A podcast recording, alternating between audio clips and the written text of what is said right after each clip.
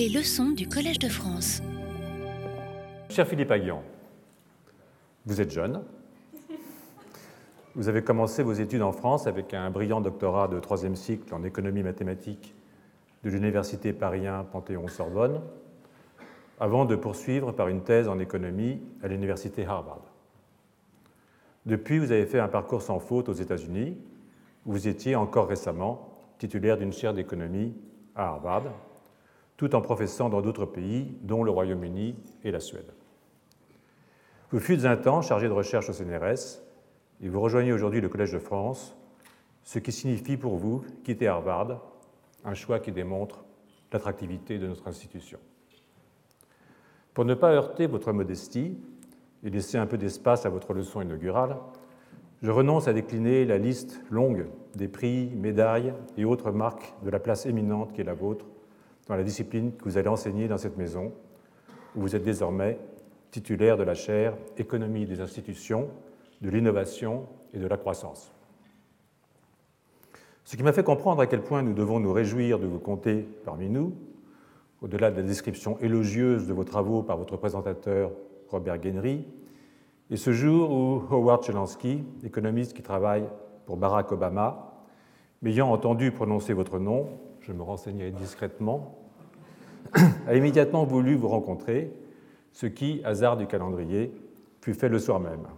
On aurait dit un enfant découvrant ses cadeaux au pied de l'arbre de Noël. Mon aura personnel a instantanément pris plusieurs logs dans la famille Chelansky.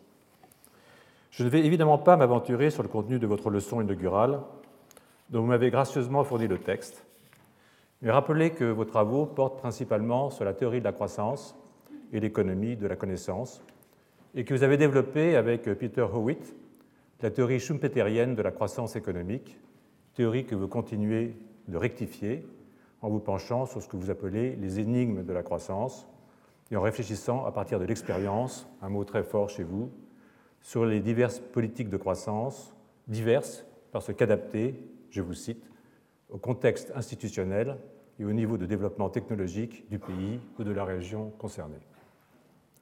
Ma science toute récente, et sans vain espoir de pérennité, me permet de rappeler que vos travaux de recherche se situent, je vous cite de nouveau, à l'intersection de la macroéconomie de la croissance et de la microéconomie des marchés, des contrats et des organisations. Vous vous affirmez donc résolument comme un expérimentateur confrontant les théories économiques aux analyses empiriques, ce qui signifie que pour vous, l'économie est une science au même titre et de même valeur que d'autres sciences expérimentales. Aussi scientifique que soit votre recherche, vous l'inscrivez dans une vision politique, au sens fort du terme, et le Centre pour l'innovation et la croissance que vous vous proposez de créer, je crois que c'est en cours, se donne pour but, dernière citation, de donner aux acteurs politiques et économiques les outils nécessaires à l'invention d'un nouveau type de croissance fondé sur l'innovation. C'est porté par ce terme d'innovation que je quitte le chemin balisé de vos propres déclarations pour conclure sur un propos de facture plus personnelle. Chacun s'accorde pour dire la nécessité d'une économie de la connaissance, et en l'an 2000, le Conseil européen de Lisbonne avait décidé de doter, d'ici à 2010, l'Union européenne de l'économie de la connaissance la plus puissante, en montant les investissements en recherche et développement à 3% du produit intérieur brut. Le but était, c'est dans les textes, d'installer une croissance économique durable, accompagnée d'une amélioration quantitative et qualitative de l'emploi et d'assurer une plus grande cohésion sociale. Rappelons qu'il y a 20 ans, l'investissement en recherche et développement de la France atteignait 2,25% du produit intérieur brut, à égalité avec l'Allemagne. Aujourd'hui, la France en est toujours à ce niveau, quand notre puissant voisin est en passe de dépasser ce 3% décidé à Lisbonne, ce qui correspond à un différentiel de 16 à 20 milliards d'euros par an. Pour ce qui est de la recherche publique, cela se traduit approximativement par un défaut de 4 milliards chaque année, mettant en péril notre place de cinquième nation mondiale dans un domaine, la connaissance, qui a son importance pour notre survie symbolique, mais aussi économique, voire politique. Un été grec vient de nous rappeler cette réalité. Économique, noblesse oblige, non seulement parce qu'il n'y a pas d'innovation sans une recherche fondamentale richement dotée et libre des carcans que des politiques s'acharnent à imposer au nom d'une science pour le peuple, populisme qui n'a jamais marché, l'expérience soviétique, belle manip pourriez-vous dire, l'a hélas amplement démontré. A l'inverse, nombre de recherches menées sans autre moteur que celui de la curiosité intellectuelle, marqueur de notre humanité, sont à l'origine d'innovations utiles, réjouissantes et même enrichissantes. Polysémie. Ce lien entre recherche et innovation, souligné par le Conseil européen de Lisbonne, traduit en partie le fait que les connaissances fondamentales sont les moteurs des innovations futures et donc du haut niveau technologique d'une offre capable de répondre à une demande, elle aussi exigeante, de plus en plus en innovation. Mais il ne s'agit pas seulement de cela. Nous devons aussi comprendre que les entreprises préfèrent investir dans des régions dont l'activité scientifique est éminente. Elles y trouvent un milieu favorable, non seulement du fait de cette excellence intellectuelle, mais aussi parce que de jeunes chercheurs y sont formés, qui trouvent dans le secteur de l'innovation des débouchés naturels et pourquoi pas lucratifs. L'exemple de Cambridge et de la région de Boston que vous venez de quitter illustre ce point à merveille. Les entreprises françaises y investissent massivement et préférentiellement, même si le coût du travail scientifique y est plus élevé que sur le sol national. Affaiblir la recherche fondamentale, en pensant que cela va inciter les jeunes diplômés à entrer dans le monde de l'innovation, est donc une coûteuse absurdité. En réalité, cette politique pousse nombre d'entre eux à embrasser d'autres carrières, voire les contraint à l'exil, à l'encontre très exactement du but recherché. Aveuglement politique et économique dont le coût est et sera, si rien ne change très rapidement, infiniment supérieur aux quelques milliards ainsi économisés, ou plutôt non investis, chaque année. Sur ce, cher Philippe Aguillon, je vous laisse le pupitre pour y prononcer votre leçon inaugurale au titre prometteur Repenser la croissance.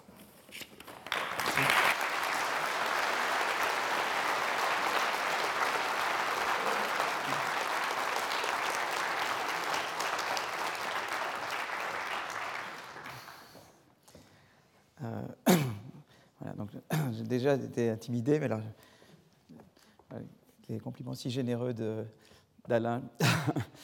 Euh, monsieur l'administrateur, euh, chers collègues, chers amis, mesdames, messieurs, il est certainement peu d'occasions aussi solennelles et intimidantes euh, dans la vie d'un universitaire que celle d'une leçon inaugurale au Collège de France. je vais prendre un verre d'eau. C'est pas la fin de la leçon encore. Euh, en guise d'introduction à sa propre leçon inaugurale présentée ici même le 2 décembre 1970, Michel Foucault écrit Il y a chez beaucoup, je pense, un pareil désir de n'avoir pas à commencer, un pareil désir de se retrouver d'entrée de jeu de l'autre côté du discours. Et comme pour encore mieux pointer du doigt l'exemple de la leçon inaugurale, euh, puisque euh, Foucault poursuit, à ce vœu si commun, l'institution répond sur le mode ironique, puisqu'elle rend les commencements solennels, puisqu'elle les entoure d'un cercle d'attention et de silence, et qu'elle leur impose des formes ritualisées.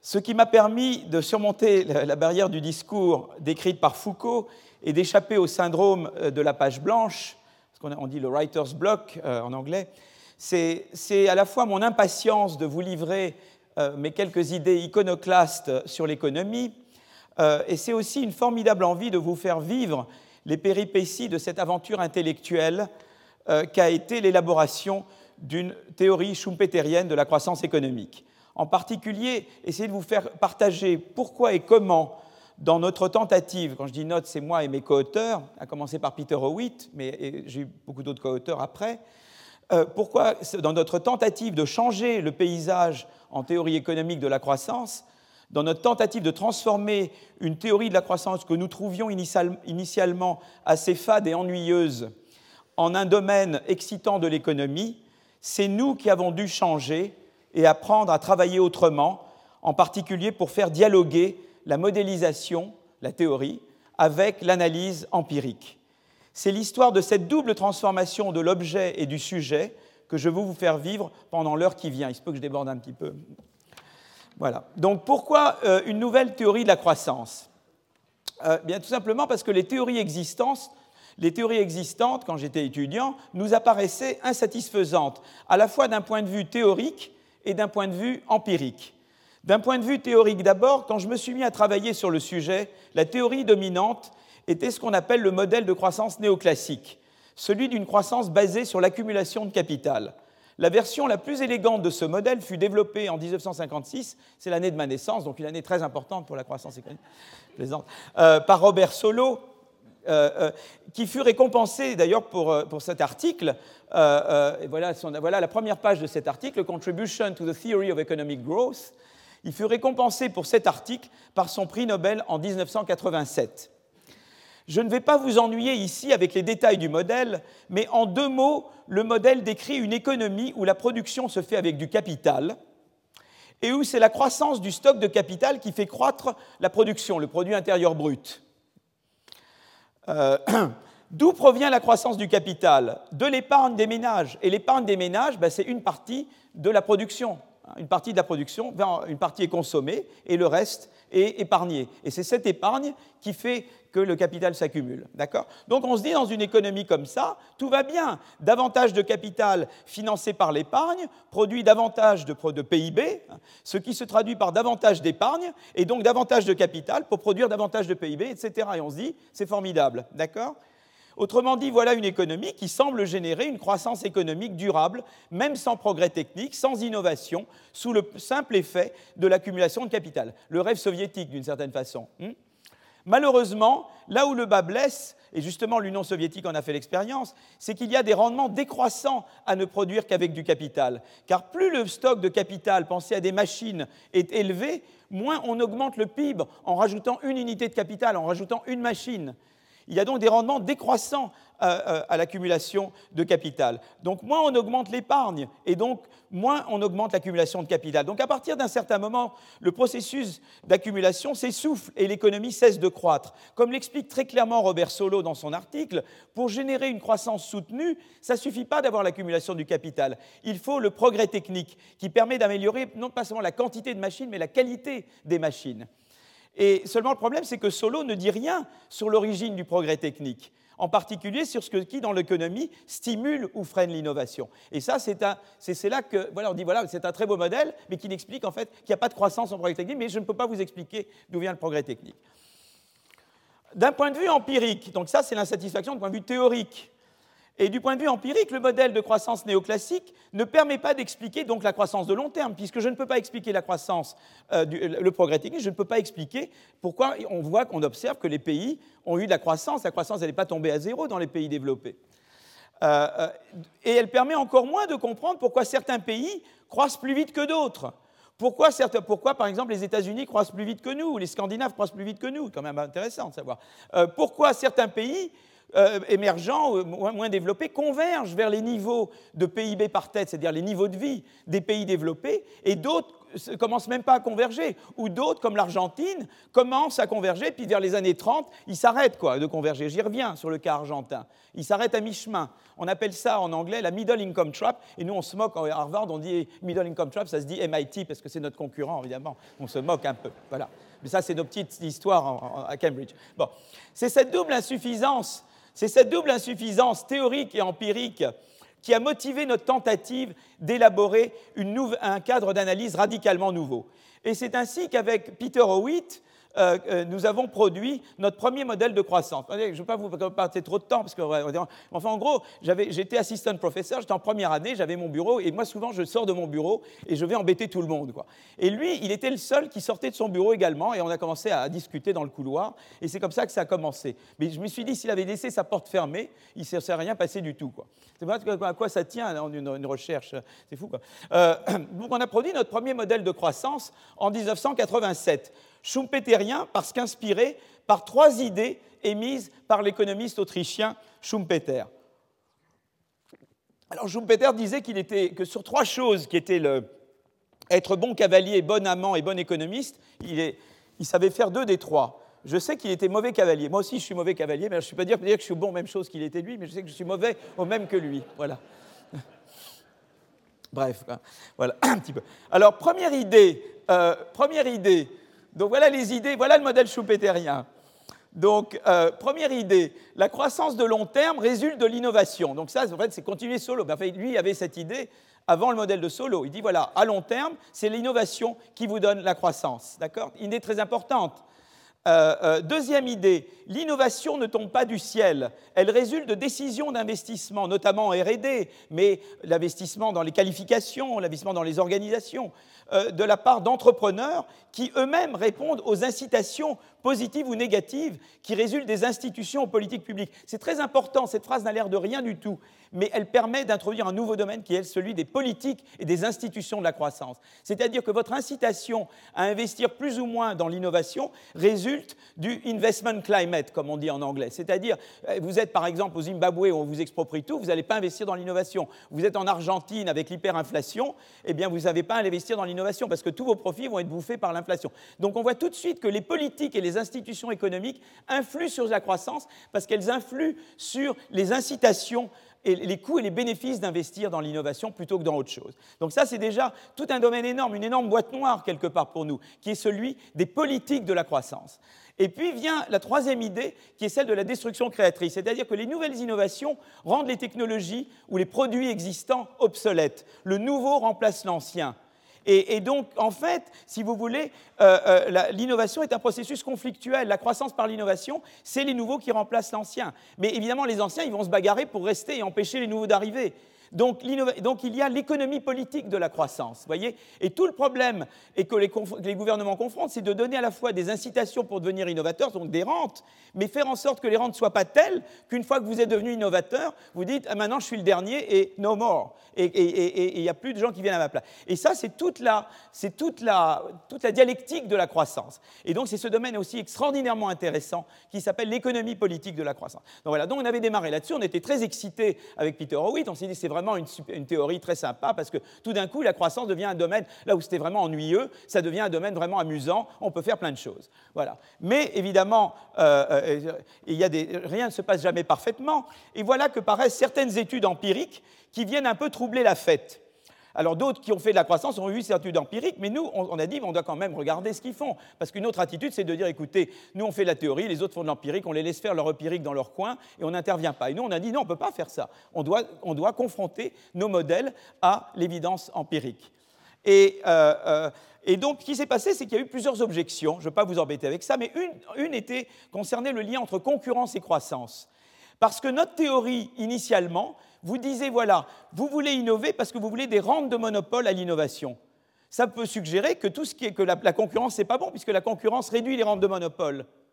Et un petit peu Bill Gates, c'est ce qu'il vous dit. Bill Gates, il vous dit, écoutez, quand, la commission de la concurrence à Bruxelles ou d'autres lui le, met dans des il a des procès antitrust, il dit mais c'est terrible ce que vous faites là parce que tout ce qui réduit mes rentes va décourager des futurs Bill Gates. Donc, si vous êtes pour l'innovation, vous ne devriez pas euh, faire de l'antitrust, en gros. Vous voyez, l'antitrust, c'est très mauvais, quoi. Il ne faudrait pas avoir de la concurrence. Donc, euh, euh, et en fait, si vous voulez, l'idée, c'est qu'en fait, si on croit le modèle de manière littéralement, eh bien, la relation entre concurrence que je, ici et croissance devrait être négative. Or, qu'est-ce que trouvent les analyses empiriques? Les analyses empiriques, au contraire, montrent que la relation est positive. Plus, enfin, que si on fait une droite, enfin, ou une courbe, elle a l'air d'être plutôt positive. Alors comment réconcilier la théorie et l'évidence empirique?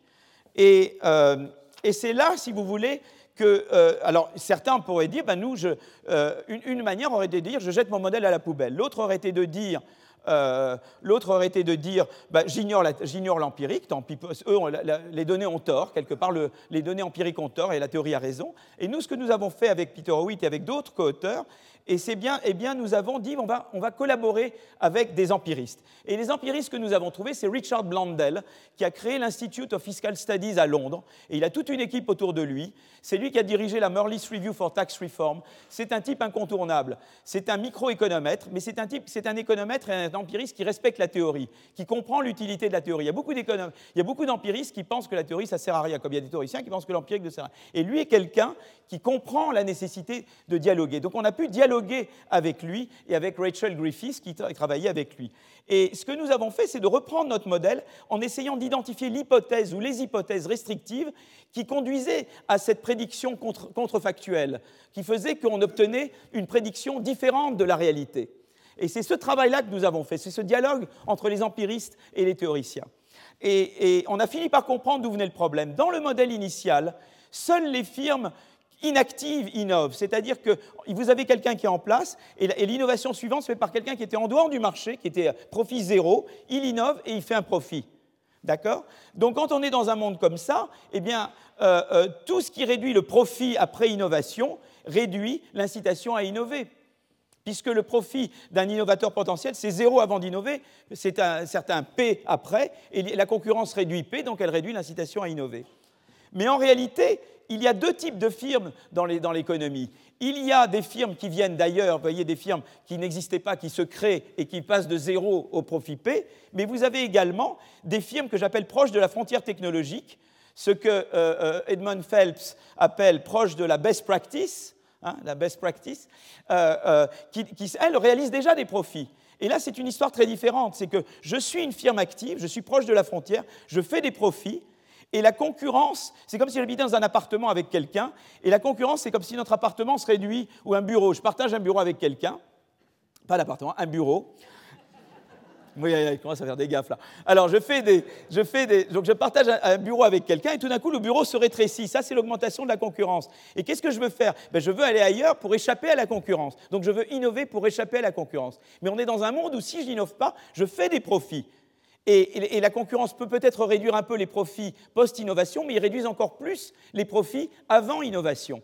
Donc au total, ils augmentent l'incitation à innover. Et c'est cet effet de escape competition. On innove pour échapper à la concurrence. Et, donc il suffisait de faire un changement au modèle pour introduire ces firmes frontières. Et donc vous avez d'un côté, si vous voulez, ce qui se passe, c'est que en fait la concurrence, elle a des effets différents sur les firmes qui sont à la frontière et des firmes qui sont très loin derrière la frontière. Les firmes très loin derrière la frontière, c'est l'effet qu'il y avait dans le modèle de base. La concurrence décourage l'innovation. Et dans les firmes frontières, c'est la courbe en bleu, euh, la concurrence encourage l'innovation. Et c'est ce que nous avons vu empiriquement. Un petit peu pour comprendre ça, imaginez une classe, au lieu d'imaginer des firmes, imaginez une classe d'élèves. D'accord? Et imaginez que vous avez devant vous non pas des firmes, mais donc une classe d'élèves. Imaginez qu'un jour, on fasse rentrer un nouvel élève brillant dans cette classe. Comment les élèves de la classe vont-ils réagir à cette concurrence de cet élève brillant? Eh bien, ce qui va se passer, c'est que la réponse est que l'arrivée de ce nouvel élément brillant va inciter les meilleurs élèves de la classe à travailler plus dur pour rester les meilleurs de la classe. Et ça, c'est l'effet de escape competition. Mais d'un autre côté, ça va décourager les moins bons élèves pour qui rattraper devient encore plus difficile, maintenant qu'il y a encore un élément brillant en plus. Eh bien ça, il y a eu des études d'ailleurs là-dessus par ma, collègue Caroline Oxby qui montrent exactement que dans les classes, il y a cet effet que vous observez avec les firmes. Les firmes, c'est comme des individus. Ça se conduit de la même manière. Et vous avez ce double effet-là. Eh bien, il en va des firmes comme des élèves. Les firmes proches de la frontière innovent davantage en réponse à la concurrence pour échapper à la concurrence, alors que les firmes derrière loin derrière la, frontière technologique qui essaie de rattraper, vont être découragés par la concurrence, comme dans le modèle euh, de base que j'avais mentionné avant. Donc au total, l'effet de la concurrence sur l'innovation prend la forme d'un U inversé, qui synthétise ces deux effets opposés. L'effet de découragement sur les firmes qui sont très en, deçà de la, frontière et l'effet de escape competition qui, euh, euh, qui s'applique aux firmes près de la frontière. Et, donc, en fait, c'est intéressant parce que euh, euh, ces prédictions ont été testées sur le même type de données que celles utilisées dans les études empiriques. Et donc, finalement, on, a montré qu'on avait le, U inversé partout. on a essayé dans tous les pays et on trouve à chaque fois ce U inversé. D'accord? Donc, donc, on l'a vérifié partout. Et c'est assez intéressant parce que ce dialogue, finalement, au bout du compte, entre nous, les théoriciens et les empiristes, eh bien, eh bien qu'est-ce qu'il a fait? Il nous a enrichis, nous, Howitt et moi, et mes amis théoriciens, parce qu'on a compris qu'il n'y avait pas un, mais deux effets fondamentaux de la concurrence sur la croissance, et on a identifié sous quelles conditions l'un ou l'autre de ces deux effets dominait l'autre, de façon à générer ce U inverse. Quant à nos amis empiristes, eux, ils avaient vaguement l'idée d'une relation croissante, Et maintenant, ils savent que la relation entre concurrence et croissance est plus subtile que ce qu'ils pensaient. Donc finalement, tout le monde a gagné de cette coopération entre théorie et empirique. Voilà. C'est ça qui a été un peu le point de départ de, la collaboration que j'ai eue avec les, les empiristes. Cette façon de dialoguer avec les empiristes ne nous distingue pas seulement des théoriciens purs, mais également des empiristes, ils sont nombreux, qui ne croient pas dans l'utilité des modèles. Ça nous distingue également de certains économistes qui, d'un côté, exhibent des faits empiriques et des données eux-mêmes très intéressants et utiles, de l'autre côté, proposent des théories sans vraiment chercher à tester ces théories, notamment en les confrontant à leurs propres données. Et nous, on pense que c'est très important de, faire dialoguer les deux. Voilà, je crois que c'est Dans le temps qui me reste, puisque je veux pas, je veux aborder quelques énigmes de la croissance, puisque le titre s'appelle Les énigmes de la croissance. Je veux vous parler d'énigmes de la croissance. Alors, je voudrais aborder plusieurs. D'abord, je vais parler des paradoxes argentins et ce que j'appelle les trappes de non-convergence, la fameuse middle income trap. Hein. donc je vais parler d'abord du, paradoxe argentin. Ensuite, je vais vous parler de, euh, euh, donc, euh, je vais vous parler du paradoxe argentin. Ensuite, je vais vous parler de la relation entre innovation, inégalité, mobilité sociale. Voilà, et je vais revenir là-dessus, parce que c'est très important. On veut de la croissance et une maîtrise des inégalités. Comment vous faites ça? Donc, on va commencer par ce. Donc, ça, ça sera la deuxième partie. Et puis, la dernière chose, je vais parler du débat sur la stagnation séculaire. Je sais qu'il y a beaucoup occupé les journaux. Vous avez certainement lu, quand vous lisez les journaux, vous avez certainement vu le débat sur la stagnation séculaire. Voilà. Donc, je vais, je vais faire ça. Et puis, euh, après, je vais parler un peu de politique économique et ma relation avec la politique économique. Et puis, après, je vais conclure en mentionnant un thème de recherche parce que vous n'en pourrez plus de moi à ce moment-là. Euh, euh, et donc, je vous épargne d'autres choses. Vous savez, j'ai coupé beaucoup déjà. Vous savez, ça va être bien pire que ça. Bien pire. Voilà. Alors, je commence par le paradoxe argentin. Est-ce que vous êtes encore en vie? Bon, voilà. Alors, le, paradoxe argentin. Il est un beau pays qui s'appelle l'Argentine. Vous êtes sûrement allé, c'est un pays très sympathique. Euh, en 1890, l'Argentine avait un niveau de PIB par habitant, de, de, PIB par tête, qui représente le niveau de vie de l'Argentine, disons à peu près à 40%, voyez, à 40% du niveau de vie américain, du PIB par tête américain. Et en fait, ça s'était maintenu assez longtemps. Vous voyez, de 1870 à 19, au fin des années 30, l'Argentine demeure à 40% du niveau américain. Or, l'Amérique croit beaucoup, ce qui veut dire que l'Argentine croit beaucoup, puisqu'elle se maintient à 40%. Certes, elle ne rattrape pas, mais elle garde le rythme de croissance des États-Unis. Et puis, on voit que ce qui, se passe, c'est qu'à partir de la fin des années 30, eh bien, il y a une rupture de tendance. Alors, il y a un test de show, je ne vais pas vous embêter, un test statistique qui, qui, en fait, met en évidence les ruptures de tendance. Et ce qu'on voit, c'est qu'après, eh bien, à partir de là, on observe, voyez, une tendance à la baisse euh, euh, de, la, du PIB par tête argentin par rapport au PIB par tête américain et de 0,21 par an, ce qui est énorme. Donc il y a un vrai décrochage argentin par rapport aux États-Unis. Et donc la question, c'est de voir comment ça se fait que l'Argentine s'est si bien débrouillée avant et après a décroché. D'accord? Et l'explication que propose la théorie de la croissance choupéterienne, c'est que des pays comme l'Argentine étaient dotés d'institutions ou avaient suivi des politiques qui étaient bonnes pour la croissance par l'accumulation de capital ou pour la croissance par le rattrapage, notamment les, substitutions euh, aux importations. Vous savez, ils avaient beaucoup cette politique de dire on n'importe pas, mais on produit ce qu'on pourrait importer. Alors évidemment, le problème, c'est que ça vous soumet à peu de concurrence. Et ben, on peut rattraper, mais ce n'est pas, une politique qui stimule beaucoup l'innovation, puisqu'on empêche la concurrence des pays étrangers quelque part. Et euh, en fait, ils n'ont pas su faire évoluer leurs institutions pour devenir une économie innovante. Or, plus un pays se développe, plus il se rapproche de la frontière, plus on sait que c'est l'innovation frontière qui devient le moteur de la croissance. C'est-à-dire quand vous êtes loin de la frontière technologique, eh bien la Chine ou d'autres pays émergents font de la croissance beaucoup en rattrapant. Mais quand vous êtes à la frontière technologique, eh bien il faut faire de l'innovation sur vous-même. C'est ça que j'appelle l'innovation frontière pour continuer à générer de la croissance. Or les politiques et institutions qui sont bonnes pour le rattrapage technologique ne sont pas les mêmes que celles qui sont bonnes pour euh, l'innovation à la frontière. Alors j'ai parlé de l'Amérique latine, mais il y a également l'Asie et notamment le Japon. Au Japon, la concurrence a toujours été étroitement, contrôlée par l'État. Le ministère du Commerce et de l'Industrie, le MITI, limite l'émission de licences d'importation. L'État subventionne l'investissement de ces grands consortia industrialo-financiers connus, connus sur le nom de Keretsus.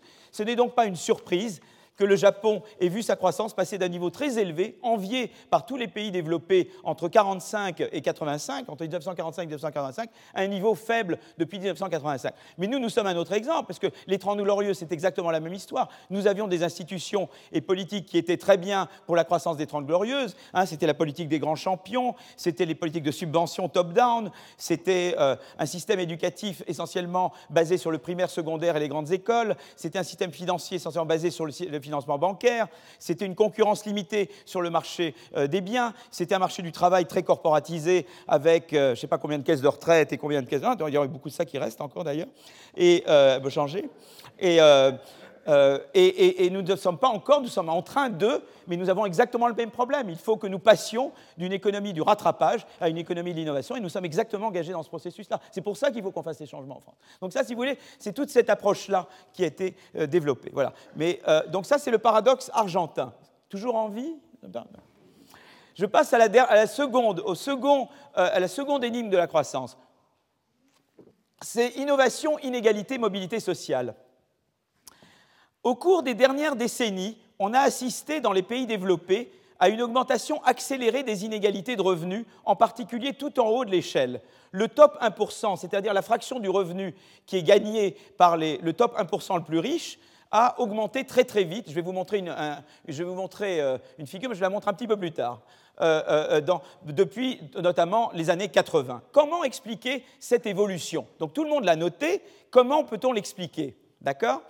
Et là, je vous propose de jeter un regard sur la façon. Donc, ça, c'est une recherche que j'ai faite avec Antonin Bergeau, qui est ici, qui est, qui est, étudiant à la London School of Economics, toujours Richard Blandel, euh, mon ami de, l'University College London et de la Institute of Fiscal Studies, Ufuk Aksigit, qui est mon ami, qui est professeur à Chicago, et euh, David Emous, qui était à l'INSEAD, qui maintenant vient d'aller à Zurich, était aussi mon étudiant. Voilà. Donc, euh, donc avec, avec, mes quatre co-auteurs, on a regardé cette courbe. C'est quand même intéressant, regardez, quand même... Ça, c'est aux États-Unis. Donc, qu'est-ce que ça représente Eh bien, c'est la façon dont, d'un côté, vous avez la courbe rouge, la courbe rouge, c'est la façon dont la fraction du top 1% a évolué aux États-Unis. Vous voyez, elle n'augmentait pas beaucoup jusqu'aux années 80, et puis là, hop, ça, décolle. Vous voyez, le top 1% se met à l'augmentation très rapide de la part du top 1% depuis les années 80. Ça, c'est le côté inégalité. Mais regardez, ce qui est remarquable dans cette courbe, c'est que si vous regardez en même temps l'évolution de l'innovation mesurée par le nombre de brevets par habitant, ce n'est pas la meilleure mesure. On peut prendre des mesures de qualité de l'innovation par les citations. Mais là, je regarde juste le nombre de brevets. C'était la mesure totalement parallèle c'est-à-dire qu'au moment où le, top 1% gagne plus, l'innovation s'accélère également. Alors, ce n'est pas une preuve de causalité, mais on se dit quand même, il y a quelque chose. Il y a, un lien. Il faut aller quand même regarder. Quoi. Donc, et, donc, euh, en fait, euh, euh, donc ce qu'on a fait, c'est que dans une étude avec mes quatre co-auteurs, eh bien, on montre que cette forte corrélation, en fait, reflète un lien causal de l'innovation vers l'inégalité extrême. En fait, ce qui se passe, c'est quand vous faites de l'innovation, eh bien, j'augmente mon markup, j'augmente ma marge à l'égard du reste du marché, parce que je fais mieux qu'avant. Donc ma marge, ça m'augmente mon top 1%. Vous voyez ce que je veux dire? Vous augmentez vos marges bénéficiaires quand vous innovez parce que les gens sont prêts à payer plus, vous avez un produit de meilleure qualité, ou bien vous avez réduit vos coûts. Dans les deux cas, vous augmentez votre marge bénéficiaire. Et en général, vous tendez à utiliser moins de travail. les deux vont dans le sens d'augmenter la part du 1%. Mais euh, euh, donc, on a montré, nous, euh, qu'en fait, il y avait un lien causal de l'innovation vers le top 1% inégalité. Alors, pourquoi est-il important de savoir que l'augmentation du top 1% résulte en partie de l'innovation et pas seulement de rentes foncières et spéculatives? Pourquoi? Pourquoi c'est important? Parce que l'innovation a des vertus que d'autres sources de top 1% n'ont pas. Une première vertu, c'est que l'innovation génère de la croissance, et elle est même le principal moteur de croissance dans les pays développés. C'est quand même une vertu. Hein, ce n'est pas, négligeable. L'innovation vous donne la croissance. Donc quand même, on dit, c'est différent. Alors que mettre des barrières à l'entrée, hein, moi j'étais dans un hôtel la semaine dernière, c'était clairement des rentes. Et là, je ne crois pas que ça génère beaucoup de croissance, même pareil que l'innovation. Donc, euh, euh, ou bien il y a d'autres rentes auxquelles on peut penser. Voilà, les barrières à l'entrée diverses. Euh, et donc l'innovation a cette vertu de générer de la croissance. La deuxième chose, c'est que s'il est vrai que l'innovation profite dans le court terme à ceux qui ont généré l'innovation, à ceux qui ont permis l'innovation, eh bien, dans le long terme, les rentes de l'innovation se dissipent. Pourquoi elles se dissipent? Parce que vos innovations sont imitées par d'autres. Donc, quand il y a de l'imitation, eh bien, ça réduit vos rentes. Et puis, par ailleurs, un jour, quelqu'un fait mieux que vous, et là, vous disparaissez. Donc, les rentes de l'innovation sont typiquement temporaires. Donc c'est intéressant, c'est un élément intéressant en soi. Et enfin, il y a une autre chose, une autre caractéristique de l'innovation. C'est que l'innovation, comme je le disais tout à l'heure, c'est la destruction créatrice. C'est-à-dire que c'est le nouveau qui remplace l'ancien. Et ça, ça veut dire quoi? Ça veut dire que l'innovation génère de la mobilité sociale. Elle permet à de nouveaux talents d'entrer sur le marché et d'évincer partiellement ou totalement les firmes et intérêts en place. Il est intéressant à cet égard de remarquer qu'aux États-Unis, la Californie, qui est actuellement l'État américain le plus innovant, devance largement l'Alabama, qui est parmi les États américains les moins innovants, à la fois en matière de part du top 1%, mais aussi en matière de mobilité sociale. Vous avez beaucoup plus de mobilité sociale en Californie que vous en avez en Alabama. Donc vous voyez, c'est ça qui est intéressant. Et euh, je veux quand même vous montrer là deux figures. Ça, c'est un lien entre. Alors, je pourrais montrer des tableaux avec des tableaux économétriques, évidemment, je ne vais pas faire ça dans une leçon inaugurale. Mais en fait, si vous voulez, il y a un lien très positif. Au monde, ça, c'est sur des données américaines au niveau des municipalités. Il y a euh, des collègues à moi, Raj Chetty, avec d'autres collègues, Emmanuel Saez et d'autres collègues, qui ont fait une étude où ils ont regardé euh, euh, voyez, des municipalités aux États-Unis. Et ils connaissent le revenu des parents entre 1996 et 2000, quand les enfants avaient 15 ans. Et après, ils peuvent regarder le revenu de l'enfant entre, entre 2010 et 2011, quand l'enfant a 30 ans. Et ils regardent si le revenu de l'enfant est très corrélé avec le revenu des parents. S'il est très corrélé eh bien, on dit qu'il n'y a pas beaucoup de mobilité sociale. S'il n'est pas très corrélé, on dit qu'il y en a. Par exemple, si on trouve que conditionnellement à avoir euh, des parents qui étaient dans le quintile le plus bas de la distribution des revenus, il y a une forte probabilité pour l'enfant d'être dans le quintile supérieur, bien là, on dit qu'il y a beaucoup de mobilité. Et c'est ce que je regarde là. Et on voit qu'en fait, il y a un lien très positif entre innovation et mobilité sociale. On peut montrer aussi que c'est particulièrement l'innovation par les entrants, par ceux qui brevettent pour la première fois, qui génère la mobilité, pas tellement l'innovation par les incumbents. Donc on est vraiment dans l'optique Schumpeter. C'est l'innovation par les entrants qui génère la mobilité sociale. Voilà, ça c'est ce qu'on a montré dans cette étude. Alors maintenant, il y a une autre que je veux vous montrer, qui est assez étonnante.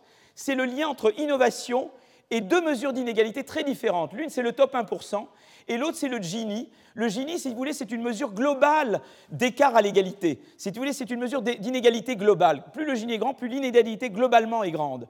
Le top 1%, c'est juste l'inégalité tout en haut. Et ce qui est remarquable, et c'est là que l'innovation c'est formidable, l'innovation c'est vrai qu'elle augmente le top 1%, mais elle n'augmente pas le Gini. voyez? Quand vous faites plus d'innovation, peut-être vous augmentez le top 1%, mais vous n'augmentez pas l'inégalité au sens large et vous augmentez la mobilité sociale. Donc, je prends. Moi, si vous me donnez quelque chose, je dis, tu m'augmentes la mobilité, tu ne me réduis pas les inégalités, tu m'augmentes pas les inégalités au sens large, et ça augmente le top 1%, je prends. La Suède, Hein, je reviens toujours à la Suède, évidemment, puisque hein, sentimentalement, euh, voilà, cher Bénédicte. Alors, euh, la Suède a suivi des politiques innovantes, euh, des politiques d'innovation. Elle a notamment fait une grande réforme fiscale, celle que moi je voudrais voir appliquée en France, pour à la fois rester redistributive, financer des services publics de qualité. Vous savez, là-bas en Suède, on ne paye pas un sou pour la santé, on ne paye pas un sou pour l'éducation jusqu'au doctorat. Hein. Donc ça, c'est tout à fait ce qui me convient, moi et en même temps, ils ont rendu la, fiscalité plus incitative. Et c'est très intéressant parce que qu'est-ce qu'on a vu? L'innovation s'est mis, à partir des années 90 en Suède, s'est mis à augmenter très vite. La croissance de la productivité s'est accélérée, je vais vous le montrer tout à l'heure. Et, qu'est-ce qu'on regarde? Le top 1%, lui aussi, il a augmenté en, Suède. Mais regardez le Gini en Suède, il n'a pas augmenté d'un iota depuis 25 ans. Donc, ils ont fait des bonnes réformes. Parce que certes, ils ont augmenté le top 1%, mais ils se sont enrichis et ils n'ont pas augmenté les inégalités au sens large, et ils n'ont pas réduit la mobilité sociale. Donc, ils ont fait de bonnes réformes. Voilà. Donc, c'est un petit peu, voilà, un petit peu comment déjà je vais dans ce. Bon, maintenant, je vais à un autre débat euh, euh, donc, donc, en contraire, qu'est-ce que je veux dire là-dessus? C'est que maintenant, si je réunis toutes les pièces du puzzle pour répondre à la question, est-ce qu'il faut s'opposer à l'innovation sous prétexte qu'elle contribue à augmenter la part du top 1% Vous avez la réponse, mais je vous la donne, mais vous l'avez.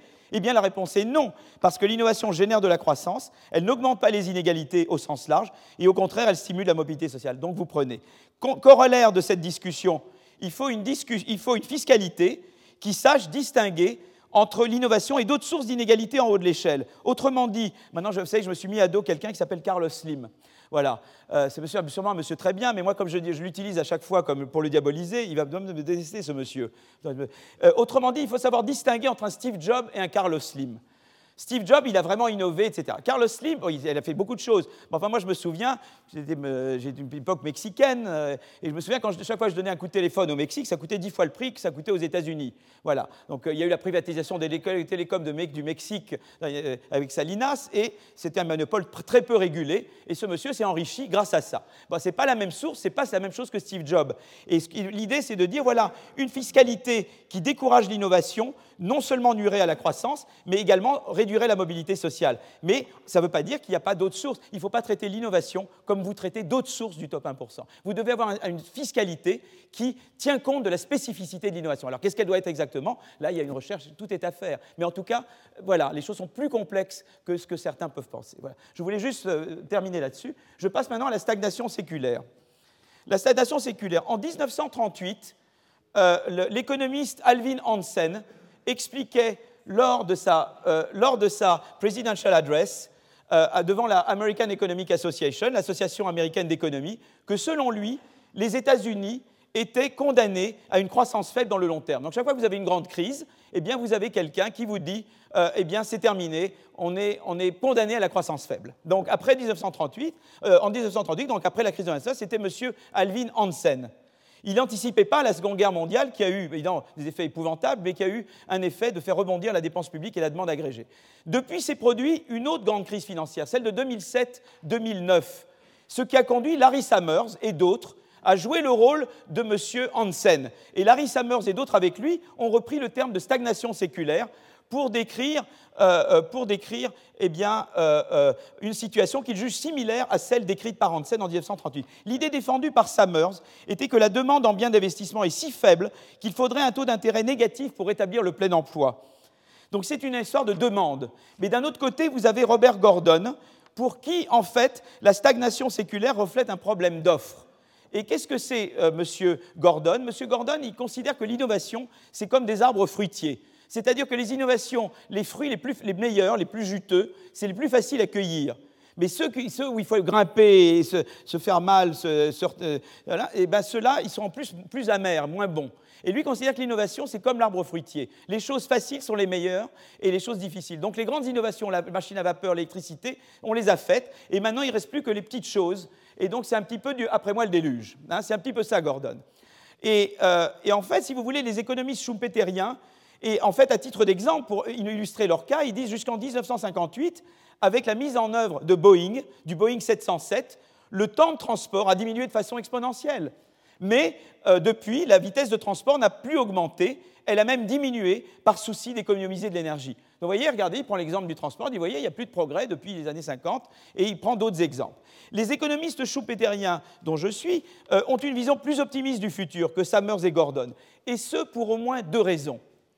La première raison, c'est que la révolution dans les technologies de l'information et des télécommunications a amélioré la façon de produire des idées voyez, maintenant, moi j'ai un collaborateur, j'en ai un, j'ai un co-auteur qui est en, Australie, j'en ai, j'ai des co-auteurs qui sont aux États-Unis. Ça veut dire que mes projets de recherche, ils tournent sans arrêt, quoi. J'ai toujours quelqu'un qui travaille sur des projets de recherche. C'est quand même très sympathique. On, peut, on a les Dropbox, on, a les, on peut se skyper, on peut faire plein de choses, et donc on peut collaborer à distance. C'est-à-dire que les interactions sont beaucoup, et l'information qu'on a sont inconsidérablement plus élevées qu'avant. Comment peut-on penser que la technologie pour produire des idées est moins bonne qu'avant, étant donné ces changements-là? D'accord? Ça, c'est la première raison qui me pousse à être totalement en désaccord avec la vision de Gordon. La deuxième euh, considération, c'est la mondialisation, qui est contemporaine à la vague des technologies de l'information et des communications. Qu'est-ce qu'elle implique, la mondialisation? Elle dit, elle augmente en fait les gains potentiels de l'innovation. Quand vous innovez, que vous faites quelque chose de très bien, vous pouvez le vendre au monde entier et vous faire beaucoup d'argent. Donc l'incitation à innover est beaucoup plus grande qu'avant.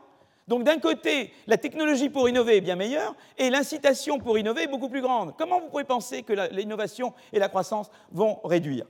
Donc, euh, et en fait, on assiste bien à une accélération de l'innovation. Je vous ai bien montré tout à l'heure qu'il y avait une accélération du nombre de brevets aux États-Unis. Donc, c'est bien ce qu'on observe. Mais évidemment, ce qui se passe, et c'est là qu'ils reviennent, ils disent Mais oui, mais vous êtes, tu es bien sympathique. Tu nous dis que l'innovation s'accélère, mais en même temps, pourquoi cette accélération de l'innovation ne se reflète pas dans une accélération de la croissance de la productivité.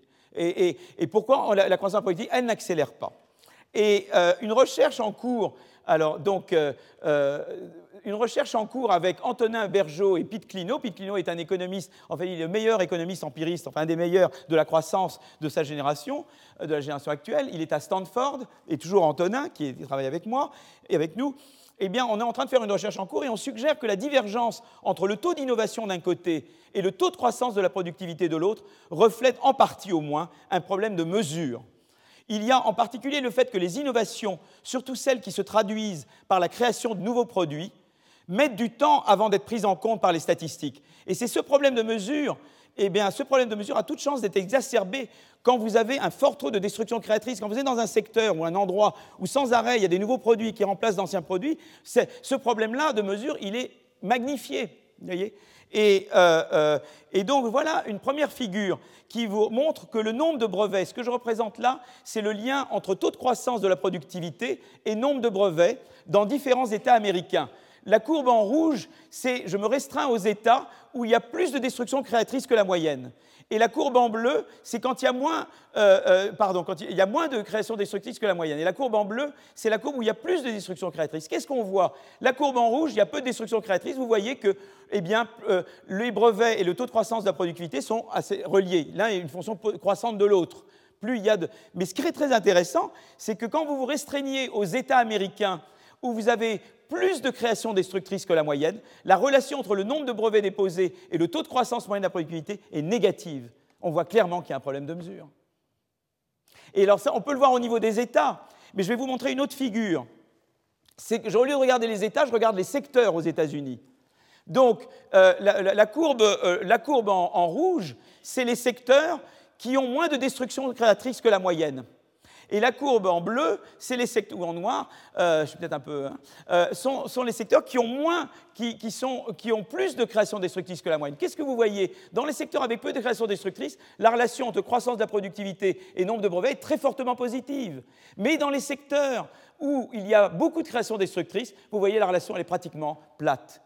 Et vous voyez, donc vous pouvez l'avoir au niveau des États et au niveau des secteurs. C'est quand même très intéressant. Alors, il y a beaucoup d'autres choses à explorer. C'est une énorme boîte noire. Mais c'est dans cette direction qu'on va. C'est une recherche en cours. J'aurai davantage, j'espère, on aura davantage à raconter dans. Donc, ça, c'est déjà un motif d'optimisme. Moi, des gens qui me disent la stagnation circulaire, j'ai arrêté de vous dire, hein, je crois qu'en fait, il y a beaucoup d'innovation et il y a des bonnes raisons pour ça. Et c'est parce qu'on ne sait pas mesurer l'apport de l'innovation dans la croissance. Je crois que ça va faire pas mal rebondir les débats. Je sais que Gordon a beaucoup de succès. Il est très bien. Moi, j'aime beaucoup Robert Gordon. Je sais qu'il est un groupe il y a beaucoup de groupies de Gordon ici en France, mais je crois que ça, ça apporte quelque chose au débat sur la stagnation séculaire. Voilà. Alors j'ai une autre raison d'optimisme, et mon autre raison d'optimisme, en fait, c'est euh, les travaux de mon ami Gilles Berset euh, euh, et Antonin.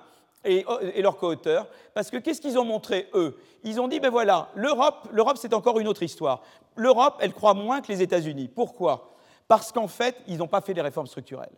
Voilà. Et, c'est très intéressant parce que vous voyez, euh, la, Suède, par exemple, quand elle se met à faire ses réformes dans les années 90, la croissance, ça, ça veut dire, ça, c'est la productivité qui est montrée là. Eh bien, elle, augmente beaucoup plus vite après qu'avant. Je ne peux pas vous le montrer là, mais ils, ont multiplié par plus que 3 le taux de croissance de leur productivité entre avant et après les réformes de 90. C'est quand même extraordinaire ce qu'ils ont fait. Alors que le Japon, c'est le contraire. Ils n'ont rien pas fait grand-chose, et la, croissance de la productivité, elle, eh bien, continue d'être, euh, depuis la fin des années 80, beaucoup moins forte qu'elle était avant. Et, là, ça veut dire qu'en fait, nos pays, donc, nos pays en plus des États-Unis, beaucoup à faire pour être aussi performants. On sait que l'économie américaine est beaucoup plus résiliente que la nôtre. Je reviendrai là-dessus. Hein. C'est quand même une explication. Comment la France ne se met pas à croître plus vite alors que le prix du pétrole a baissé, que le taux d'intérêt a baissé, que le a baissé? Parce que les marchés, les marchés sont extraordinairement rigides en France. Hein. Donc voilà. Donc en tout cas, c'est très intéressant de voir ça. Ça, c'est un petit peu ce que j'ai raconté moi sur la stagnation séculaire. Bon, sur chaque chose, on pourrait faire une leçon entière. Hein. Alors j'arrive à penser les politiques de croissance. vous, êtes encore... Euh, oui, ça va? C'est bon? Alors à la question, faut-il s'impliquer dans les débats de politique économique? Alors il y a toujours une question, on lit toujours, quand on fait une leçon inaugurale, une des choses à faire, c'est de lire les leçons inaugurales de vos prédécesseurs. On ne peut pas toutes les avoir. Voir comment ils ont fait, etc. Et en général, quand j'ai lu ceux de mes prédécesseurs en économie, ils se posent toujours un peu la même question où je suis, moi, voilà, où je, me situe. Euh, euh, est-ce que je suis euh, est-ce que je me concentre sur la recherche fondamentale ou est-ce que je m'implique directement dans le débat de politique économique? Où est-ce que je veux être hein? Eh bien, à cette question, mes prédécesseurs sur des chaires d'économie au Collège de France ont répondu de manière contrastée. Dans une première catégorie, celle des professeurs directement engagés dans le débat et l'action, on trouve Michel Chevalier, nommé en 1840, qui plaide en faveur du libre commerce et du développement industriel pour stimuler la croissance. Et il participe à la préparation du traité de libre-échange, le traité Cobden-Chevalier, entre la France et la Grande-Bretagne, signé en 1860.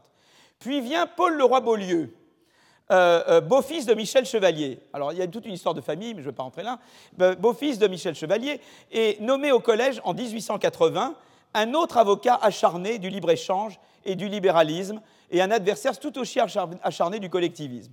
Et vient ensuite François Pérou, nommé au collège en 1955, qui se distingue par, ses, prédécesseurs en dénonçant les inégalités générées, selon lui, par l'économie de marché et la concurrence. Ces trois prédécesseurs nous ont légué des réflexions très pertinentes sur la réalité, sur la pensée et les débats économiques de leur temps, mais ils n'ont pas produit de modèle théorique ni d'analyse empirique. Donc c'est très intéressant, vous voyez les débats, mais il n'y a pas de modèle de ces gens-là, il n'y a pas d'analyse empirique de ces gens-là.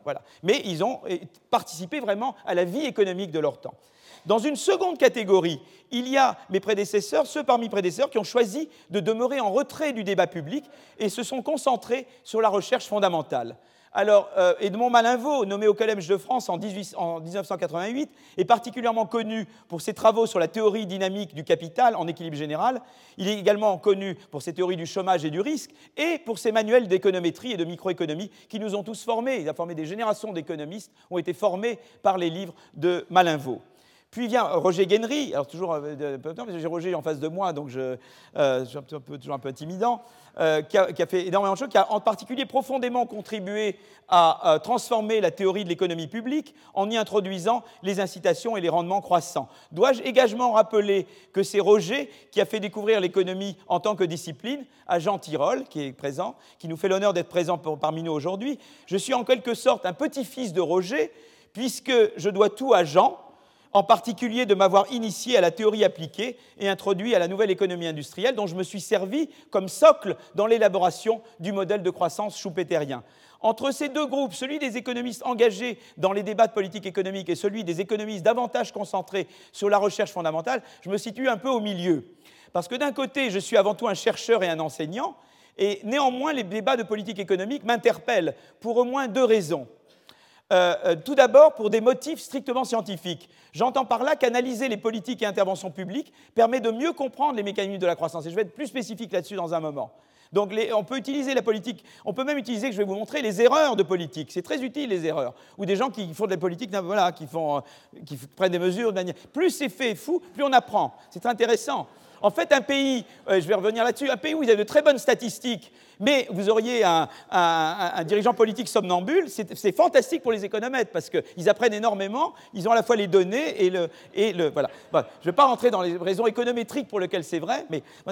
Alors, euh, l'autre raison pour laquelle je m'intéresse à l'analyse, c'est parce que je pense que l'analyse économique, théorique et empirique permet d'influencer le débat et elle permet d'influencer le débat de deux façons. L'un, c'est de combattre les fausses bonnes idées. Je crois qu'en économie, il y a beaucoup de fausses bonnes idées. Sûrement, je suis I'm not immune. Je crois que les miennes sont très fausses, bonnes, bonnes, simplement bonnes, je ne sais pas, fausses. Mais en tout cas, on peut combattre les, les fausses bonnes idées.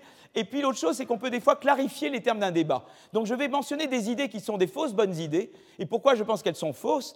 Et puis d'autres, euh, et puis je vais montrer, je vais vous donner l'exemple d'un débat qu'on peut clarifier grâce à la combinaison de théorie économique et d'analyse empirique. Voilà. Donc c'est un petit peu comme ça que je vais continuer. Et là, on sera arrivé au bout. Avez, prenez espoir, nous sommes à plus de la moitié. Alors d'abord, la politique économique et les politiques informent-ils le chercheur? Euh, Eh bien, l'idée, c'est que dire que la politique économique peut être utilisée comme instrument et, le clientélisme aussi comme instrument. Alors je vais vous expliquer un exemple de chaque. Politique économique comme instrument et le clientélisme comme instrument. Qu'est-ce que ça veut dire un instrument? Un instrument, c'est la chose suivante, en gros. Par exemple, je veux montrer que l'éducation, c'est bonne pour... Euh, je veux montrer que, par exemple, euh, tout à l'heure, je voulais montrer que l'innovation augmentait le top 1%.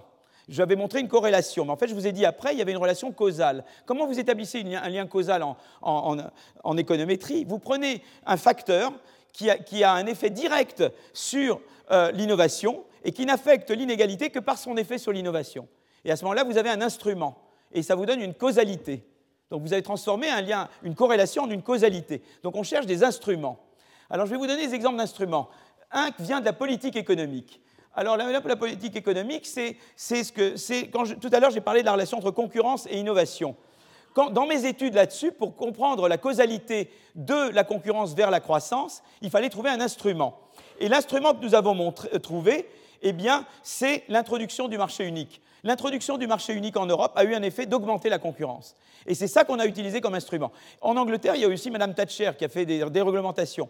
C'était peut-être horrible, rendu la vie de plein de gens très difficile, mais pour l'économètre, c'était une aubaine parce que, évidemment, les déréglementations de Mme Thatcher, c'est un merveilleux instrument d'augmentation de la concurrence en Angleterre. Donc on peut analyser l'effet causal de la concurrence sur la croissance en utilisant cet instrument. Donc voilà, ça c'est un exemple où la politique économique sert d'instrument.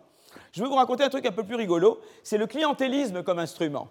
Alors là, c'est aux États-Unis, je m'intéressais beaucoup à l'effet de l'éducation supérieure sur la croissance dans les États développés. Massachusetts, mais euh, euh, j'ai essayé de avec Eli Cohen, on a fait un rapport, on disait euh, éducation et croissance pour le CAE, où on avait expliqué que dans les pays plus développés, il fallait davantage d'éducation supérieure. On a repris ça avec Gilles Berset dans les leviers de la croissance économique. Donc c'est une idée importante de dire plus vous avez un pays ou une région développée, plus c'est l'éducation supérieure qui est bonne pour la croissance. Pourquoi? Parce que plus l'innovation, on, on sait que l'innovation l'innovation est importante pour la croissance dans une zone développée. Mais on sait que pour l'innovation, comme le disait très justement Alain, il vous faut des bonnes universités, bien, bien financées, de la bonne recherche bien financée, fondamentale en particulier.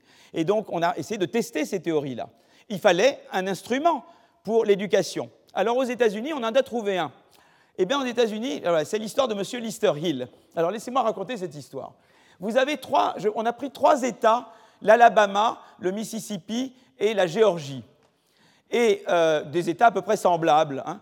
Et il y a ce qu'on appelle les comités d'appropriation aux États-Unis, c'est-à-dire que le Sénat et la Chambre des représentants ont des comités qui allouent des fonds fédéraux à des États. Mais si moi je suis M. Lister Hill, sénateur de l'Alabama, évidemment, comme je vais être réélu sénateur de l'Alabama, je vais faire en sorte que ce soit l'Alabama qui reçoive les subventions. Et ça, c'est un instrument. Et on voit d'ailleurs que quand M. Lister Hill, démocrate, mais ça ne veut rien dire démocrate en, Alabama, parce qu'ils étaient, aussi méchants, et même plus méchants que les républicains à l'époque, je ne rentre pas dans les détails, euh, euh, quand M. Lister Hill devient euh, euh, euh, Appropriation Committee Head du Sénat, regardez les dépenses. Ça, c'est les dépenses en éducation supérieure, en, recherche, en Research Education en Alabama. évidemment, elle dépasse la Géorgie et le Mississippi. Et après, quand il cesse d'être Head of Appropriation Committee, on revient au même niveau que les autres. Ça, c'est un merveilleux instrument. Alors, c'est très amusant parce que, si vous voulez, en, ironisant un peu, les, les faveurs politiques ou les errements politiques sont une mauvaise chose en soi, mais elles font le bonheur des économètres à l'affût de bons instruments pour mieux isoler l'effet causal qu'ils cherchent à mettre en évidence. De ce point de vue, on peut penser que le goût immodéré pour l'expérimentation fiscale en France fera de notre pays un laboratoire de premier plan pour analyser l'effet de différentes politiques fiscales sur l'innovation et la croissance. Une raison plus directe une raison plus directe pour un chercheur en économie de s'intéresser aux politiques publiques, c'est que ce faisant, eh bien, il peut combattre, euh, ce faisant, il peut influencer les modes de pensée. D'abord, combattre certaines fausses évidences ou certains faux raisonnements. On demandait à l'économiste John Robinson, qui a été très influente à Cambridge, Angleterre, pourquoi il fallait étudier l'économie. Et sa réponse était pour vous protéger des économistes. Très important. Étudier l'économie, je vous conseille. Même pour protéger de moi.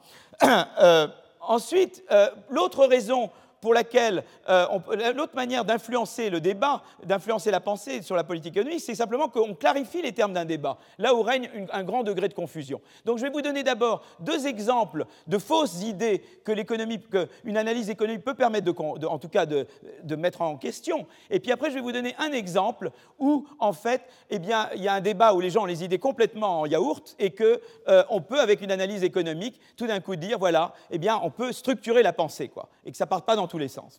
Donc, euh, euh, euh, je vous donne le, premier, donc les deux, les, deux, les fausses évidences. Il y a d'abord la politique industrielle dans une économie de l'innovation. L'un des piliers de l'État-providence pendant la période des Trente Glorieuses en France était notre politique industrielle. Celle-ci se pratiquait à travers le réseau des grandes entreprises publiques. Je ne veux pas du tout m'attaquer aux grandes entreprises publiques, je veux pas. Elles sont très très bien, c'est très très bien, mais également en subventionnant l'investissement de quelques grandes entreprises privées qu'on appelait les champions nationaux.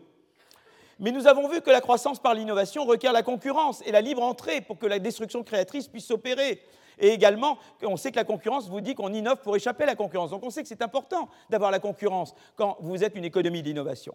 Mais, euh, euh, et c'est également important, quand vous avez une économie de l'innovation, de fermer des activités devenues non rentables. Or, une politique industrielle colbertiste qui se concentre sur quelques champions nationaux biaise forcément la concurrence, entrave l'entrée de nouvelles firmes innovantes. Cet argument-là a conduit un certain nombre d'économistes et de décideurs, Anne Kruger et d'autres aux États-Unis, mais d'autres ailleurs, à proposer l'abandon pur et simple de toute politique industrielle. C'est-à-dire qu'ils sont allés passer d'une extrême à l'autre. Ils ont dit comme on veut de l'innovation et comme on veut de la concurrence, plus de politique industrielle. Euh, euh, il recommande au contraire au gouvernement de s'en tenir à des ciblages que j'appelle horizontaux, aider les écoles, aider les universités, aider la recherche, faites du soutien aux PME innovantes, mais ne faites aucun choix sectoriel vertical. De voilà. Ils ont été dans l'extrême inverse. Et la Commission européenne, d'une certaine façon, aussi a donné dans, dans, ce, dans cet extrême-là, vous voyez, de passer d'une extrême à l'autre. Et donc, euh, d'un côté l'attachement euh, nostalgique au colbertisme. Donc on se, trouvait d'un côté, vous voyez, moi je me retrouvais entre deux extrêmes. J'avais d'un côté des, colbertistes nostalgiques, d'accord, qui voulaient rester aux Trente Glorieuses, nous en avons en France. Euh, euh, et de l'autre côté, des ultralibéraux qui disent c'est fini l'État minimal, l'État régalien, plus de choix sectoriels, plus rien du tout. Et en fait, à nouveau, j'ai une attitude médiane, vous voyez, je suis vraiment un centriste. Et entre, ces deux positions, il y a place pour une politique industrielle New Look, plus favorable à la concurrence parce que moins biaisée en faveur d'un petit nombre de firmes. En particulier des travaux récents avec Mathias de Watripon, ici présent, euh, collaborateur de toujours, montre sur des données de firmes chinoises, parce qu'on n'arrivait pas à avoir des données européennes, très intéressant. On ne peut pas avoir vraiment les données européennes, parce qu'on n'est pas censé faire de la politique sectorielle en Europe. Voyez Donc on ne peut pas avoir les données, mais en Chine, on peut les avoir. Donc sur données euh, chinoises, on montre qu'une politique industrielle qui cible des secteurs plus concurrentiels, eh bien, euh, et, distribue les subventions pas à une personne, mais de manière plus, plus, diffuse au sein des secteurs, et pas seulement à des firmes existantes, mais à des entrants. C'est ce que propose Juncker maintenant. C'est-à-dire que vous pouvez choisir des secteurs, mais aidez, prenez des secteurs concurrentiels et aidez ces secteurs de manière qui ne favorise pas les, les firmes en place au détriment des autres en potentiel. Si vous le faites comme ça, eh bien, vous générez davantage de croissance. Ça veut dire que ce n'est pas la question est-ce qu'il faut, la question n'est pas celle d'un oui ou d'un non à la politique industrielle. D'abord, tout le monde en fait, en fait sans le dire. C'est un peu le ask, don't tell. Hein. Euh, euh, elle est plutôt comment repenser la gouvernance de la politique industrielle pour la rendre plus compatible avec la croissance par l'innovation. Voilà tout un chantier de recherche et d'expérimentation que je soumets aux jeunes générations et chercheurs. La question n'est pas oui ou non oui à la politique industrielle, elle est comment la faire, comment la gouverner différemment. Il faut, pas qu'il faut plus de politique industrielle, il la faut, mais différente de celle des Trente Glorieuses. Et donc il faut penser, il faut se donner un peu, être pas paresseux intellectuellement, dire je vais repenser la gouvernance des politiques industrielles. Je vous donne maintenant euh, un autre exemple, c'est les réformes structurelles et la flexibilité macro. C'est un débat très important, parce que c'est le débat qu'on a avec Merkel. Il y a, face à une récession, il y a d'un côté ceux qui prônent des politiques de relance, notamment par le déficit et la dépense publique. De l'autre, il y a ceux qui disent non, il faut surtout que l'État se désengage euh, pour, euh, pour réduire les impôts, pour réduire les taux d'intérêt et tout va repartir. Ça, c'est à nouveau, vous voyez, on a la même division. J'ai ceux qui sont la relance, la relance keynésienne, on, dépense n'importe où pour faire repartir la machine, et il y a ceux qui disent au contraire, non, non, non, surtout ne faites rien, pas de dépenses, réduisez les impôts, réduisez la dépense publique, vous ferez baisser les taxes et les, taux d'intérêt, et ça repartira de cette façon. Donc vous avez d'un côté, les, disons, ce que j'appelle les keynésiens vieille mode, hein, euh, et de l'autre côté, vous avez les ultralibéraux, d'accord? Et, euh, euh, donc, mais pour expliquer pourquoi l'économie américaine s'est montrée plus résiliente que l'économie européenne suite à la crise de 2007-2009, eh bien, vous retrouvez certains qui invoquent un manque de réactivité macroéconomique en Europe, alors que d'autres mettent l'accent sur le fait que plusieurs pays européens, dont le nôtre, ont trop tardé à mettre en œuvre les réformes structurelles. Donc, il y a ce débat-là. Et on a l'impression que l'un s'oppose à l'autre. Et à nouveau, entre les deux, la position, elle est, est de synthèse. Notre sentiment à moi et mes co-auteurs, donc je travaille avec Enis Karoubi qui est ici, avec Emmanuel Fari qui est à Harvard, avec Gabriel Chodorov et avec Mathieu Lequin, on, regarde cette question-là et, en fait, ce qu'on a montré, c'est la chose suivante, et c'est encore une recherche en progrès, c'est-à-dire qu'on montre qu'en fait, qu'est-ce que je représente là-dessus? Je représente les effets d'une politique monétaire contracyclique. Qu'est-ce que ça veut dire contracyclique? Ça veut dire dans les périodes de récession, vous baissez les taux d'intérêt et vous les réaugmentez dans les périodes d'expansion. Comme ça, vous aidez les, firmes à investir en RD en période de récession. Vous aidez aussi les consommateurs à consommer plus en période de récession. Et donc, c'est des politiques qu'il faut contracycliques. On est d'accord Ça, c'est plus c'est contracyclique, plus c'est proactif, d'accord? Et on, et on regarde l'effet de ces politiques sur la croissance. Et ce qu'on voit sur données sectorielles, ça c'est des secteurs dans les pays de l'OCDE, on voit que les effets d'une politique monétaire, si je passe du quartile le plus bas de politique monétaire contracyclique au, quartile supérieur, c'est-à-dire les politiques monétaires les plus contracycliques, et que je, passe de l'un à l'autre et je regarde l'effet sur la croissance, eh bien quand vous avez des secteurs où il y a des barrières à l'entrée, des high barriers to trade and investment, eh bien l'effet est très très petit. Tandis que si vous faites des politiques contracycliques dans un univers où vous avez peu de barrières, beaucoup de concurrence et peu de barrières à trade and investment, l'effet est très important. Ça veut dire qu'en fait, Draghi avait raison. Draghi, il y a deux ans, qu'est-ce qu'il dit? Il dit Moi, je peux faire la politique monétaire plus proactive, faire du quantity easing, faire ça. Mais si vous ne faites pas les réformes structurelles, ça ne sert à rien. Et il a raison. Il faut les deux. Donc c'est très bien parce qu'on peut avoir un dialogue constructif avec Mme Merkel. Elle nous demande de faire des réformes structurelles. Nous lui demandons de la proactivité macro. Eh bien, il faut les deux, et on le voit objectivement. Ce n'est pas juste qu'il faut les deux pour que la confiance se rétablisse entre la France et l'Allemagne, mais c'est qu'il faut les deux parce qu'objectivement, l'un complète l'autre pour donner de la croissance. Il faut les deux en même temps. Il faut cesser d'opposer l'un à l'autre. Et ça, c'est une manière différente de, raisonner. Donc, vous voyez, à nouveau comme des fausses bonnes idées. Ceux qui pensent que si on est pour une politique de relance, on est forcément contre les réformes structurelles. Et ceux qui pensent que les réformes structurelles, ça veut dire non, forcément, on est contre les politiques plus proactives. Ce n'est pas vrai. Il faut les deux à la fois. Voilà. Donc, je, alors, je veux maintenant arriver à comment euh, changer les termes d'un débat. Alors, il y a un débat très important euh, qui est celui de comment réconcilier croissance et maîtrise des inégalités. Et euh, j'étais au FMI euh, pendant une semaine pour donner des cours en fait et pour avoir rencontré un certain nombre de personnes et à la Banque mondiale cet été. Et j'ai rencontré plusieurs chercheurs qui disent bah, quand même on doit s'intéresser à la croissance et aux inégalités quoi. Et ce qu'ils faisaient c'est une régression statistique de l'inégalité sur la croissance. Mais ils regardaient l'inégalité au sens large sur la croissance. Et évidemment ils trouvent rien parce qu'on ne voit rien. Voilà. Euh, Banerjee Duflo ont montré qu'on ne voit pas grand-chose, d'autres ont essayé également. Donc si vous essayez de faire ça, vous êtes dans le brouillard. Quoi. Et, et ils en sont là. Quoi. Et je leur ai dit, ce n'est pas comme ça qu'il faut faire. Vous arriverez nulle part. Ce qu'il faut que vous fassiez, c'est de regarder les leviers de croissance un par un.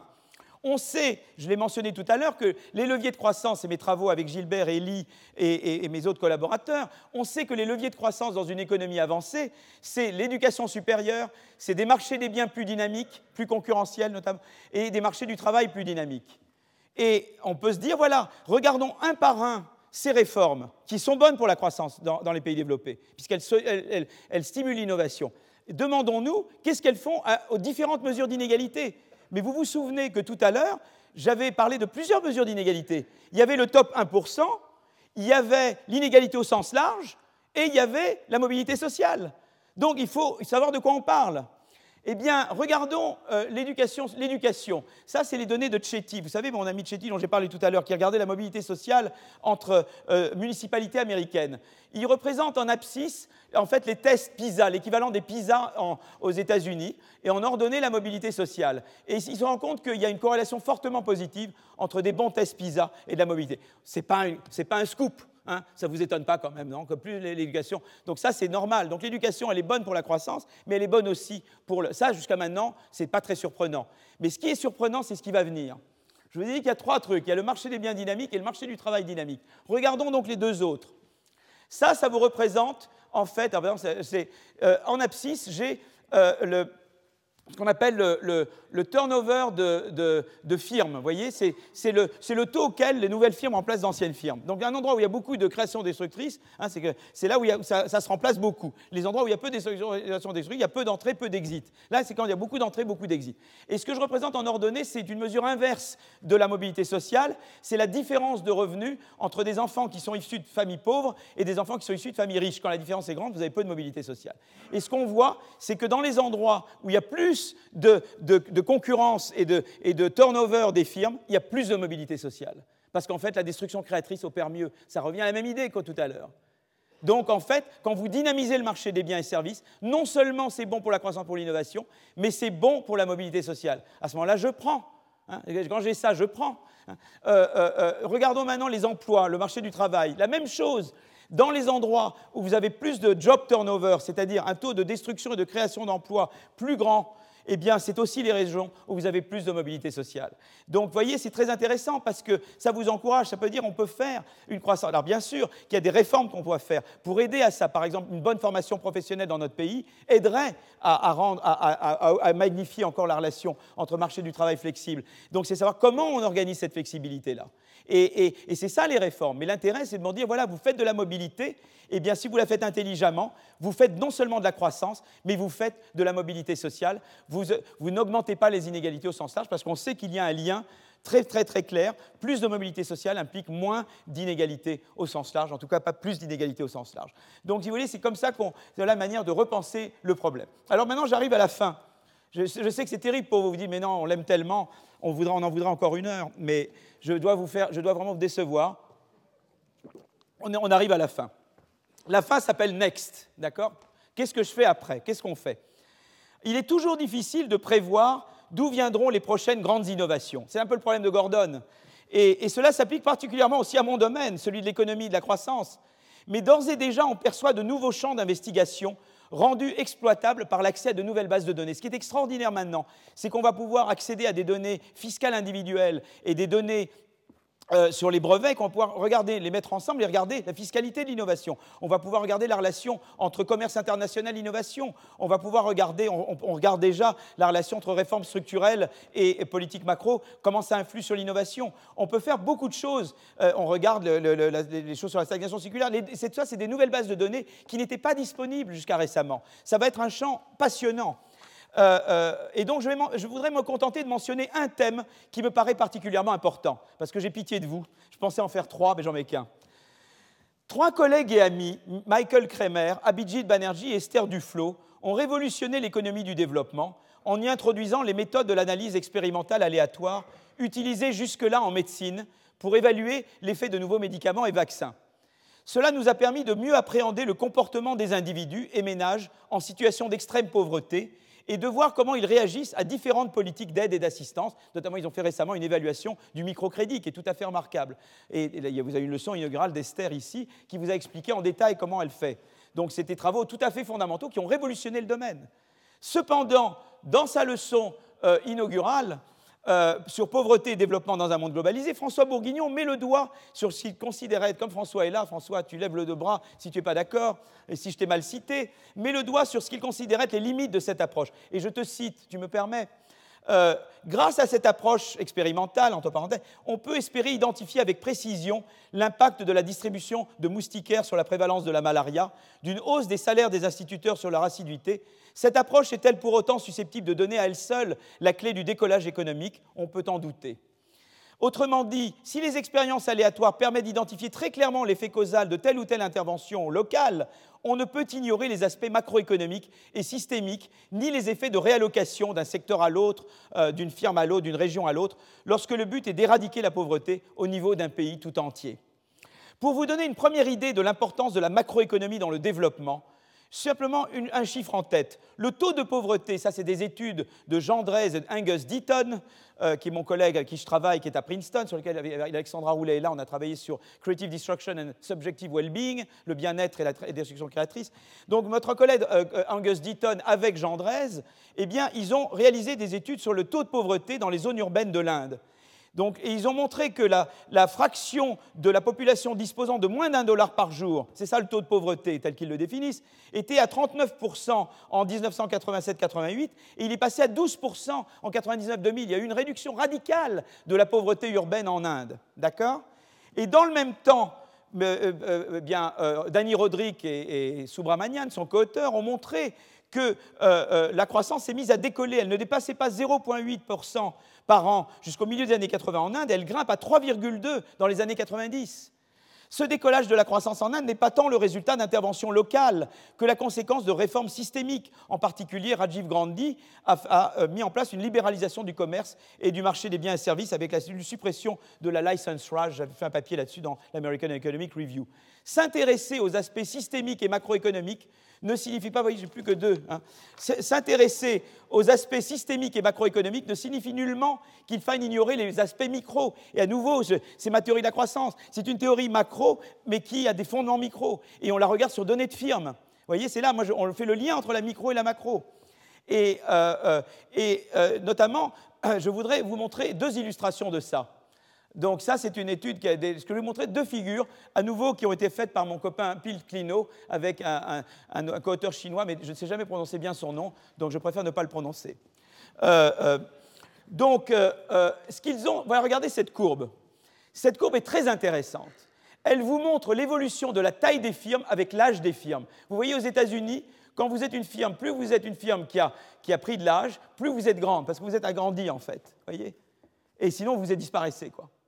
Et donc aux États-Unis, il y a une relation très nettement positive entre l'âge des firmes et, la taille des firmes mesurée par l'emploi dans les firmes. Mais en Inde et au Mexique, par exemple, ça continue à croire et puis ça s'arrête, vous voyez et c'est très intéressant. Donc, la première chose, c'est de dire qu'à un moment donné, en, Inde, on augmente la taille et puis on s'arrête d'augmenter la taille, même si on est très bon alors qu'aux États-Unis, on continue d'augmenter la taille. Je vais vous montrer une autre figure, qui est la distribution des productivités des firmes. Vous voyez que à droite, je mets le nombre de firmes. Ça veut dire que là, il y a beaucoup de firmes qui ont des productivités à ce niveau-là, très peu à ce niveau-là. Vous voyez qu'en Inde, il y a des firmes qui, ont des productivités très très basses.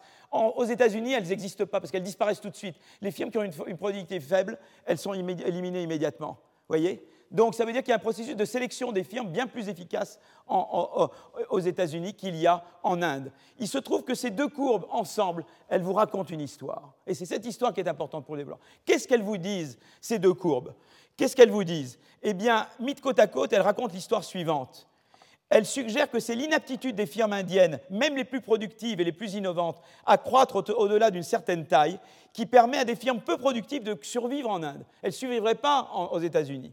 Mais au total, c'est l'innovation agrégée qui est, réduite, voyez, puisque des gens très médiocres peuvent rester, les gens très bons ne peuvent pas se développer. Si vous regardez au total, vous avez moins d'innovation et moins de croissance en Inde. Et euh, comment vous expliquez ces deux figures maintenant? Comment on explique en particulier celle-ci? Pourquoi aux États-Unis, les firmes continuent à croître et en Inde pas Et là encore, pour expliquer ça, il faut regarder des caractéristiques systémiques de l'économie indienne.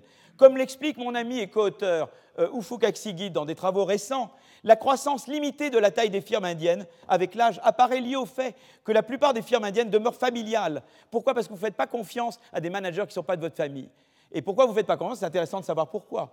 Alors, peut-être vous ne pouvez pas les poursuivre. S'ils volent dans l'entreprise, on ne peut pas les poursuivre, ou on peut pas les, Il y a quelque chose qui fait qu'on veut rester familial. Alors, pourquoi vous voulez rester euh, familial? Peut-être en partie parce que le faible niveau d'éducation en moyenne et l'insuffisance culture de management qui en résulte est une raison. Il y a des infrastructures défectueuses en Inde et des imperfections de marché du crédit. Tout ça contribue à inhiber la croissance des firmes, même celles qui sont le plus efficaces. Et ça, ça a un impact sur la croissance. Donc oui, vous êtes de partir de la micro, vous êtes au niveau de la firme, mais ça a des implications macro. Et c'est ça, c'est ça la théorie que je qu'on pousse. Donc, euh, euh, mieux appréhender le processus de croissance des firmes et la réallocation des ressources entre firmes ou entre secteurs d'activité nous donnera certainement de nouvelles clés pour comprendre la relation entre croissance et développement et trouver des remèdes durables au sous-développement et à la pauvreté. Donc c'est à une révolution de la théorie de la croissance et du développement que j'appelle. Conclusion, monsieur l'administrateur, chers amis et collègues, mesdames, messieurs, il reste encore de nombreux chemins à défricher avant de mieux appréhender les énigmes de la croissance, la relation entre croissance et innovation, le rôle des institutions et des politiques économiques dans le processus de développement. Comprendre ces processus fera avancer non seulement la science, mais la société dans son ensemble, car on a moins peur de ce qu'on comprend mieux. Ici, je veux conclure en citant Tocqueville de la démocratie en Amérique. Je ne puis m'empêcher de craindre que les hommes n'arrivent à ce point de regarder toute théorie nouvelle comme un péril, toute innovation comme un trouble fâcheux, tout progrès social comme un premier pas vers une révolution, et qu'ils refusent entièrement de se mouvoir de peur qu'on ne les entraîne. Mon espoir est que les enseignements, les séminaires et les recherches organisés dans le cadre de cette chaire contribueront à conjurer cette crainte. Je vous remercie de votre attention.